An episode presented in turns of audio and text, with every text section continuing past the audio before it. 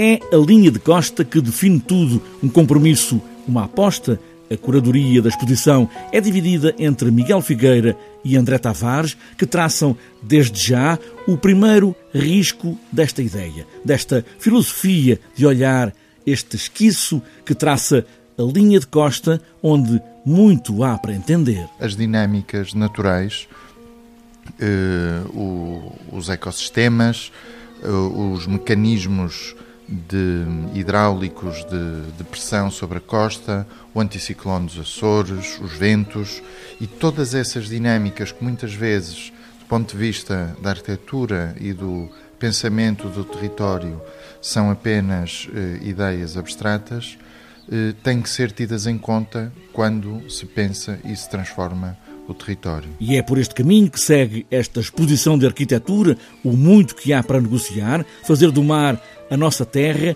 não é só um pedido. Quer deixar claro Miguel Figueira. Nesta época em que vivemos e no país que habitamos e que construímos, à frente, de facto, desta linha de, de arrebentação, sobre o anticiclone dos Açores, onde se invoca toda a energia. Eh, da atração, ainda ontem foi lua cheia, hoje temos mais ondulação na costa, quer dizer, portanto, tudo isto converge de facto aqui nesta, nesta fatia de território de uma forma muito intensa.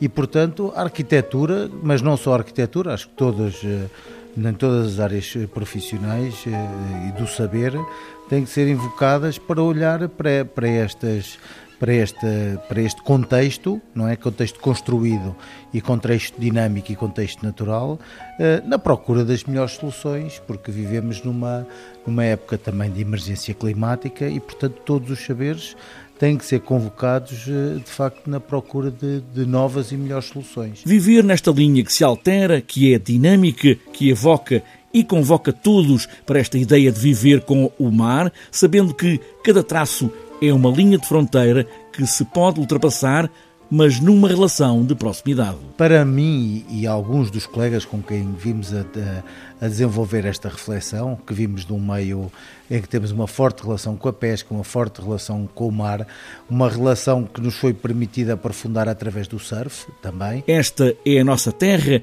e a nossa terra é o mar. Reflexões em caixa alta, em exposição.